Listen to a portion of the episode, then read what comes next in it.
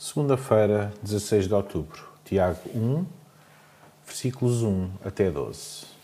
Meus irmãos, devem sentir-se profundamente felizes ao terem de passar por várias provações, pois sabem que uma fé assim provada dá como fruto a perseverança. Procurem ser perseverantes até ao fim para chegarem a ser completamente perfeitos, sem faltar nada. Se alguém não tem sabedoria suficiente, peça a Deus, que dá a todos de graça, sem humilhar ninguém, e ser-lhe-á dada. Mas aquele que pede deve pedir com fé, sem duvidar. Aquele que duvida é como as ondas do mar, levadas pelo vento.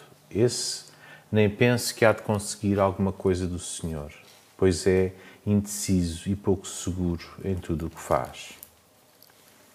Tiago fala no tema difícil, as tentações. Todos os crentes são chamados para serem santos. 1 Coríntios 1, versículo 2.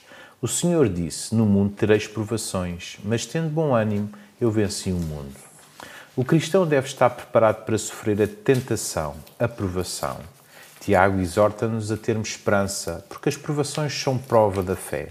Fazem-nos crescer e aperfeiçoam-nos Precisamos da sabedoria de Deus para enfrentar todas as provas.